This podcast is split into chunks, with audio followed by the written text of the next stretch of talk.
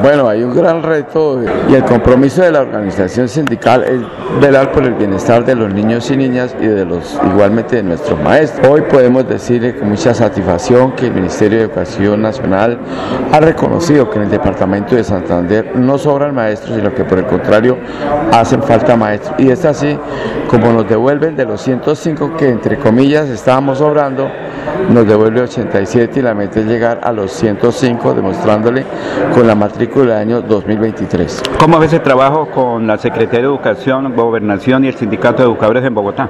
Bueno, eh, nosotros hemos logrado establecer un puente de comunicación, unas mesas de trabajo tripartita entre la organización sindical, eh, la Secretaría de Educación y el Ministerio de Educación. Eso nos permitió hacer un, un estudio técnico más real y poder llegar con la información desde la Secretaría a Bogotá en las mesas de trabajo y demostrar que Santander no estaban sobrando maestros.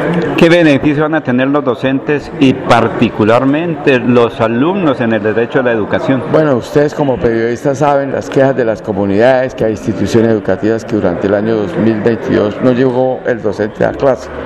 Hoy a través de poder recuperar este número de docentes va a permitir que niños tengan su docente en, en cada institución educativa, que hayan más niños y hayan más maestros.